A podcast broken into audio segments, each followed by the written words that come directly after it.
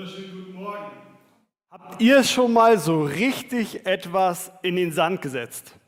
Also so richtig verbockt. Also ich glaube, es gibt, ich sehe viele nickende äh, Köpfe. Ich glaube, es gibt keiner, der noch nicht irgendwie mal so richtig was verbockt hat. Also ich habe so eine eindrückliche Geschichte, an die erinnere ich mich immer wieder. Da war ich, ähm, ich weiß nicht, zwölf oder dreizehn Jahre alt. Wir haben ähm, hinter unserem Haus gab es so ein Wäldchen und da gab es eine Wiese und die haben wir immer gemäht zum Fußballspielen. Das war eigentlich ein Acker, aber wir haben da immer mit unserem Rasenmäher sind wir hingegangen und haben den gemäht. Und es war halt ein bisschen weiter weg vom Haus. Das heißt, die Rasenmäher mit Kabel, die gingen nicht mit Strom, sondern wir brauchten einen mit Sprit. Also haben wir immer den guten Rasenmäher von meinem Papa genommen mit Sprit und äh, haben da diesen Acker gemäht. Und das hat war ein großes Feld, hat eine ganze Weile gedauert und deswegen irgendwann war der Sprit leer. Und dann hieß es, ja, wer geht neuen Sprit holen?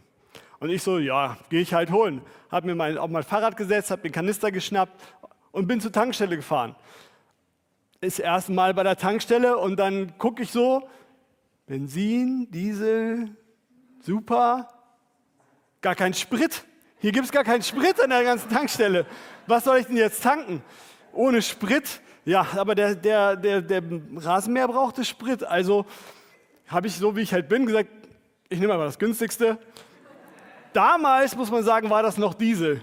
So, und habe halt den Kanister voll mit Diesel gemacht, bin, nach, bin da auf den Platz gefahren, habe äh, den äh, Rasenmäher voll gemacht und angeschmissen und lief ja auch noch am Anfang ein bisschen. Aber irgendwann wurde es immer so weiß, blaues, rau, qualmte einfach ganz fürchterlich und irgendwann stand die Kiste, es ging nichts mehr. Ja, gar aus, würde man sagen. Hat auch der Choke nichts mehr geholfen. So, ich zu meinem Papa, Papa, es gibt ein Problem. Der Rasenmäher funktioniert irgendwie nicht. Was hast du reingespackt? Ich so, ja, Diesel war das günstigste. Also ja, da haben wir das Problem. Er musste kleinteilig den ganzen Rasenmähermotor auseinandernehmen, jedes einzelne Teil mit Benzin auswaschen, bis dann wirklich wieder zusammensetzen, damit das Ding überhaupt wieder lief. Ähm, aber ich habe den Rasenmäher auch später immer wieder gekriegt. Ich durfte ihn trotzdem noch weiter benutzen. Ich habe auch eine neue Chance bekommen, auch äh, das zu nutzen. Ich durfte sogar sein Auto benutzen und tanken. Also Papa, ne, wenn du es siehst, ich weiß, du hörst fast alle meiner Predigten, von daher danke dafür.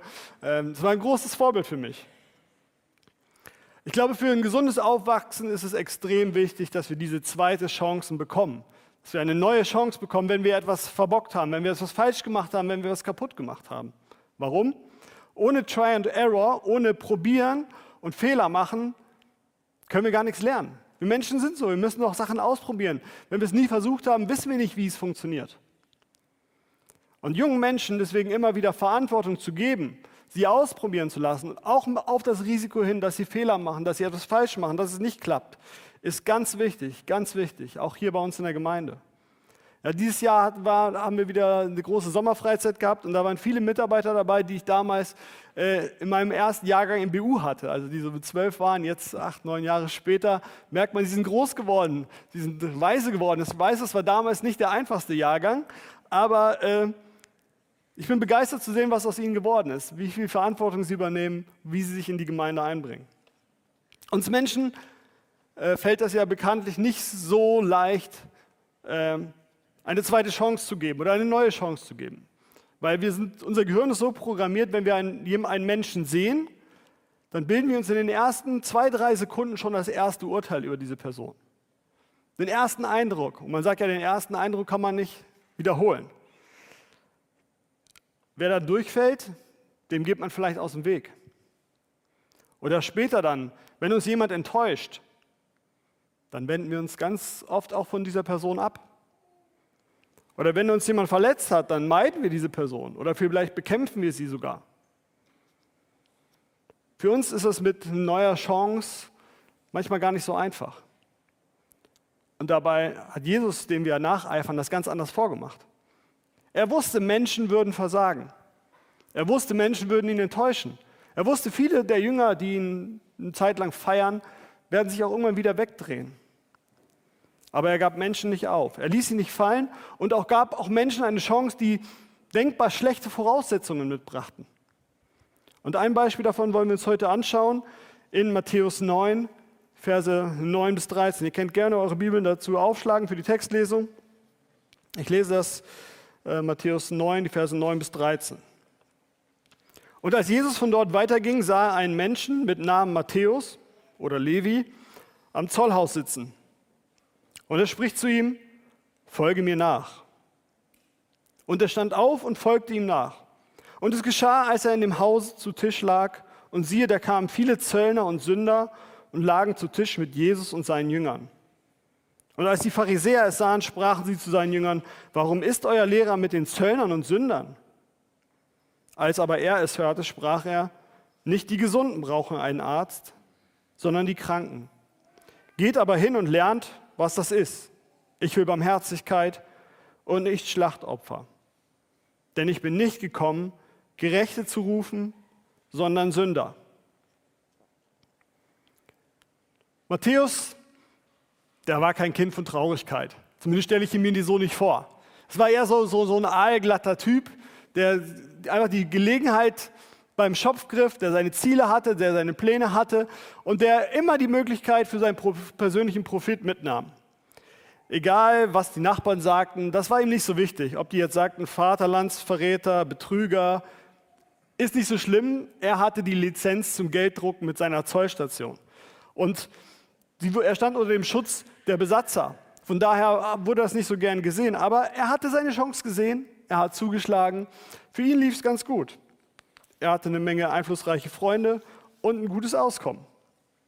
Aber als an dieser einfache Zimmermann an seine Zollstation kommt und zu ihm sagt, folge mir nach, da steht er auf und verlässt das alles. Dieser Typ, warum macht er das? Was ist da passiert? Ich meine, er muss doch einen Grund haben, seine Existenz, die man sich mühselig aufgebaut hat, also auf hier nichts, hier nichts äh, zurückzulassen. Was hat ihn daran so fasziniert, dass er trotzdem diesen Schritt tut, alles stehen und liegen lässt? Die Zeiten damals waren ja auch nicht sicherer als heute, dass man sagen konnte, ich finde morgen halt einen neuen Job. Ähm, es war ebenso unklug wie heute, einfach seinen Arbeitsplatz zu verlassen.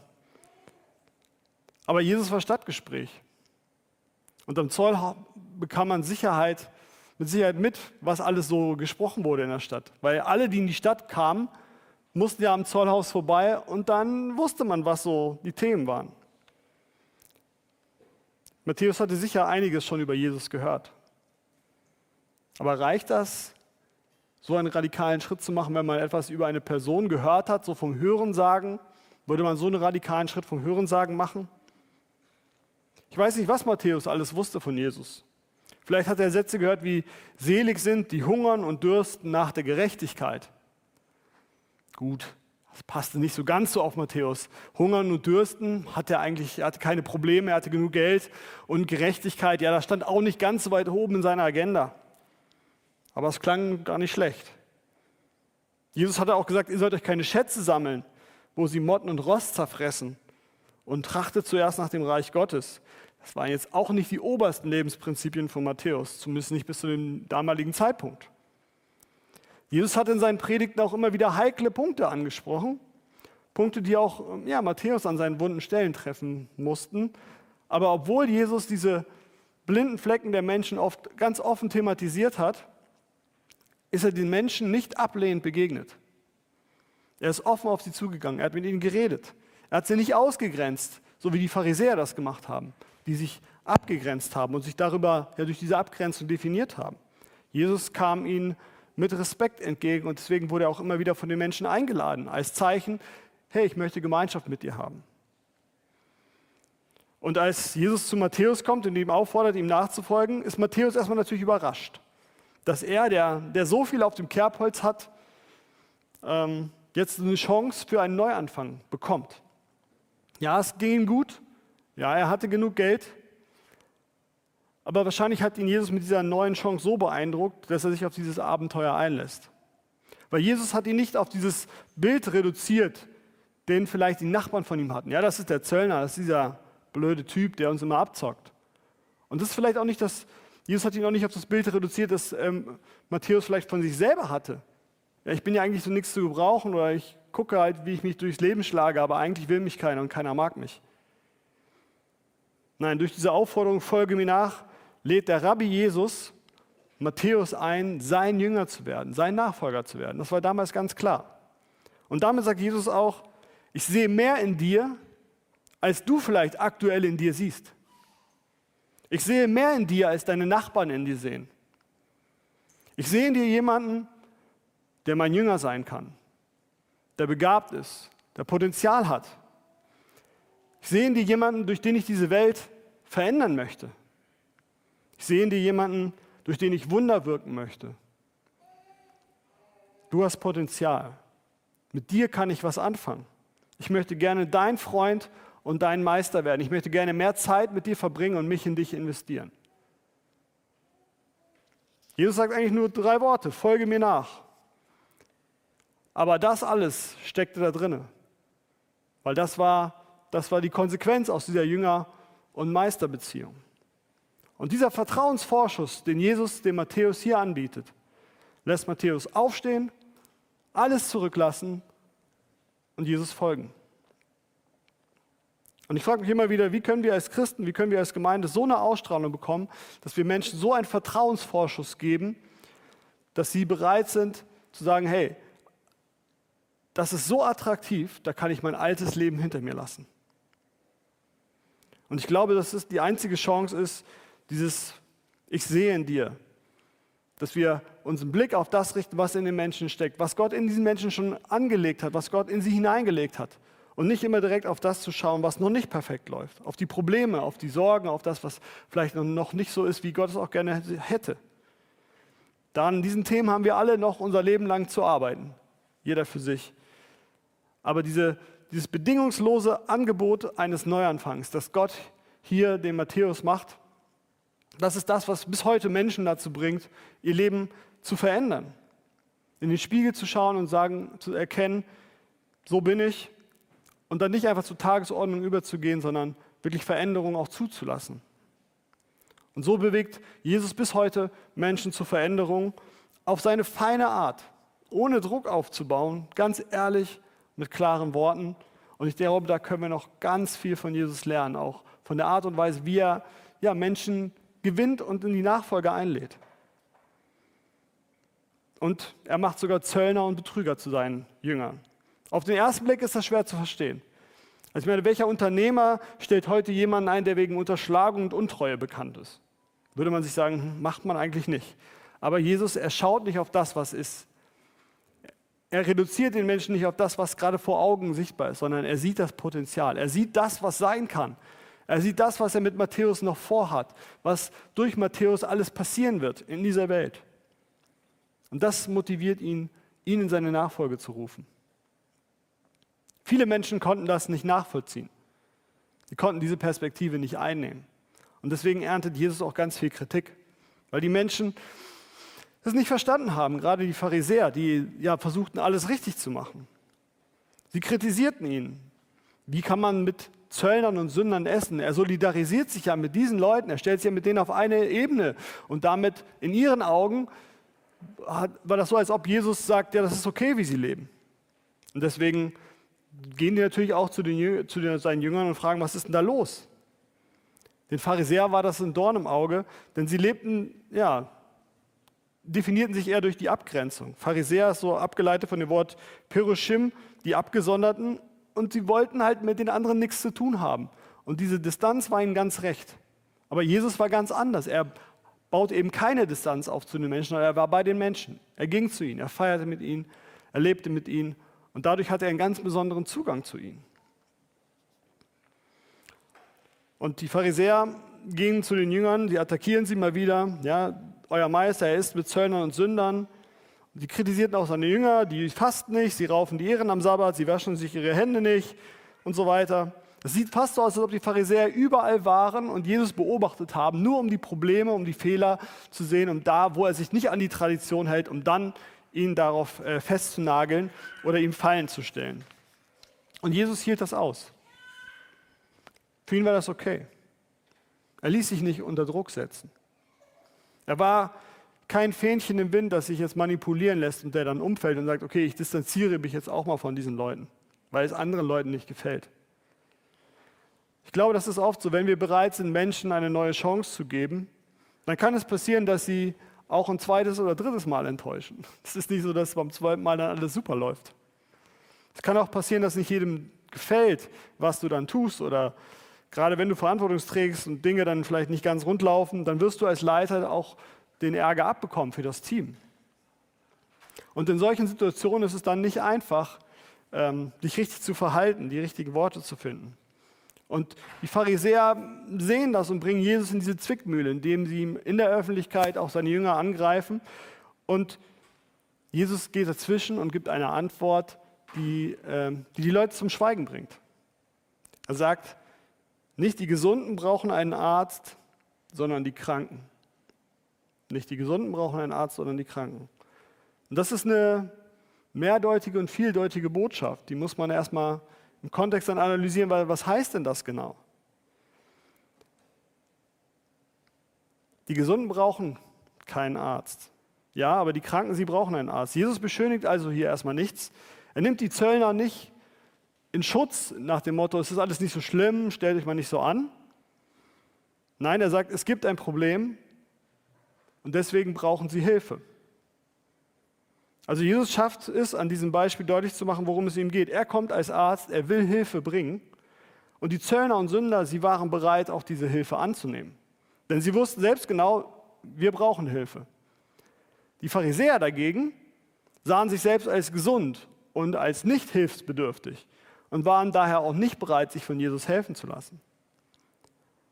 Und durch diesen einfachen Satz macht Jesus deutlich, wer weiß und erkennt, dass er ein Problem hat und Hilfe braucht, ist immer noch besser dran als der, der nicht weiß oder der nicht wahrhaben will, dass er ein Problem hat und Hilfe braucht. Weil sowohl die Pharisäer als auch die Zöllner brauchen Hilfe. Sie brauchen Vergebung. Jeder Mensch braucht das. Und wer das erkennt, der ist besser dran als der, der es nicht wahrhaben will oder es nicht erkennt. Jesus sagt, ich bin gekommen für diejenigen, die anerkennen, dass sie Hilfe brauchen. Für die Ausgestoßenen, für die Verlorenen, für die Sünder und für die Versager. Für die Menschen bin ich gekommen. Für Menschen wie mich. Und vielleicht auch für Menschen wie dich. Und wer klug ist, das zu erkennen, für den ist Gottes Hilfe, für den ist seine Barmherzigkeit da. Und Jesus steht mit offenen Armen an und möchte uns vergeben. Und Matthäus hatte das verstanden. Er hatte das verstanden, er hat es gespürt und das motiviert ihn aufzustehen, alles stehen und liegen zu lassen und diese neue Chance die Jesus ihm anbietet, auch anzunehmen. Er wusste, dieser Jesus ist voller Barmherzigkeit, bei dem ist nichts verloren. Er kann Sünden vergeben, er kann das, was ich verbockt habe, meine Fehler, kann er ausbügeln, das, was ich nicht, niemals könnte. Er schenkt mir einen Neuanfang. Und ich möchte auch dir heute zusprechen, Gott möchte auch dir so einen Neuanfang schenken.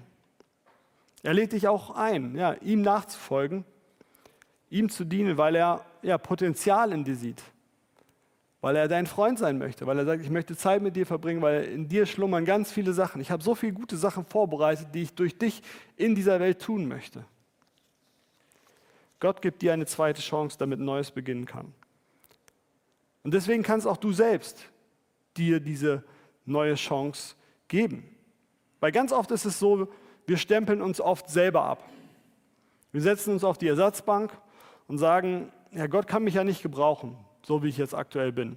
Ich muss erst geduldiger werden, ich muss erst fleißiger werden, ich muss erst liebevoller werden.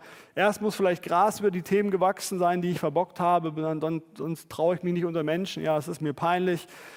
Ich weiß nicht, was in deinem Kopf so abgeht. Was Gründe sind, warum du dir sagst, ich kann, Gott kann mich nicht gebrauchen. Gott sagt dir, ich habe dir vergeben. Ich will dich in meinem Team haben. Komm von der Ersatzbank zurück aufs Spielfeld. Ich möchte ja, dich in meinem Team haben. Ich gebe dir eine neue Chance. Und immer wenn es in der Bibel um das Thema Vergebung geht, geht, wenn um die Vergebung Gottes, ist auch die Aufforderung nicht fern, dass wir auch unseren Nächsten vergeben sollen, so wie Gott uns vergeben hat. Deswegen gib anderen Menschen eine Chance, damit Neues beginnen kann. So wie du vielleicht Menschen verletzt hast, so wie du vielleicht äh, in manchen Situationen nicht richtig reagiert hast, wurdest du sicher auch verletzt. Haben Menschen sich so verhalten, dass es dir wehgetan hat, dass es nicht gut für dich war. Gib Menschen eine neue Chance. Vielleicht alten Freunden oder Familienmitgliedern. Mach den ersten Schritt, geh auf sie zu, ruf an, schreib eine Mail, damit ja, etwas Neues beginnen kann, damit das Potenzial, was da ist, gehoben werden kann, dass es nicht verloren geht. Und gib auch der Gemeinde immer wieder eine neue Chance. Gemeinde besteht aus Menschen. Und deswegen trifft alles, was ich gerade gesagt habe, auch auf die Gemeinde zu. Wir sind alles Menschen, wir machen Fehler, wir brauchen Vergebung und wir müssen einander Vergebung zusprechen. Aber Gemeinde ist noch mehr. Gemeinde ist auch die Hoffnung für die Welt. Sie ist Gottes Leib hier auf der Erde. Durch die Kirche baut Gott sein Reich und das mit Menschen. Das hat er sich so ausgedacht. Ich weiß nicht, ob ich mir das so ausgedacht hätte. Aber mit allen Herausforderungen, die so eine Gruppe von Menschen mit sich bringt, baut Gott sein Reich auf dieser Welt. Und er kommt damit zum Ziel. Das ist die gute Botschaft. Wir haben in den letzten Monaten und Jahren eine Zeitenwende erlebt in unserer Gesellschaft. Und viele sind aktuell dabei, sich auch ja, neu zu orientieren. Einige wechseln den Job, einige wechseln den Wohnort, viele sortieren Prioritäten, treffen Entscheidungen, wie sie ihr Leben in Zukunft gestalten wollen. Wofür will ich in Zukunft Zeit und Energie investieren? Wie will ich leben? Wie will ich arbeiten? Mit welchen Menschen möchte ich das tun? Ich glaube, es geht vielen Menschen wie Matthäus damals. Sie sind auf der Suche nach, nach Ausrichtung und Perspektive. Und genauso wie Matthäus steht auch Jesus in dieser Situation vor dir schaut dich an und fragt dich oder spricht dir zu, folge mir nach. Ganz bewusst. Vielleicht, ja, steh auf von deinem Sofa am Stream. Komm und bring dich ein. Übernimm Verantwortung, lass dich gebrauchen als lebendiger Stein in meiner Kirche, denn ich sehe großes Potenzial in dir. Ich will dich als meinen Freund, als meine Freundin in meinem Team. Das sagt Jesus zu dir, zu jedem Einzelnen. Jesus sagt, ich weiß, was die Zukunft bringt. Ich habe Wunder vorbereitet und ich bin auf der Suche nach Menschen, die bereit sind, mir zu folgen, mir zu dienen und mit mir gemeinsam unterwegs zu sein. Und wenn du dich angesprochen fühlst, dann steh auf und folge mir nach. Diese Aufforderung, die Jesus an Matthäus an dieser Zollstation macht, macht er auch an jeden von uns. Und er lädt uns ein, ihm zu folgen. Ich möchte schließen mit den Versen, die Markus schon genannt hat, aus Klagelieder, in einer moderneren Übersetzung. Denn eine Hoffnung bleibt mir noch, an ihr halte ich fest. Die Güte des Herrn hat kein Ende. Sein Erbarmen hört niemals auf. Es ist jeden Morgen neu. Groß ist deine Treue, o oh Herr. Darum sage ich, Herr, ich brauche nur dich. Auf dich will ich hoffen. Denn der Herr ist gut zu dem, der ihm vertraut und ihn von ganzem Herzen sucht. Amen. Amen.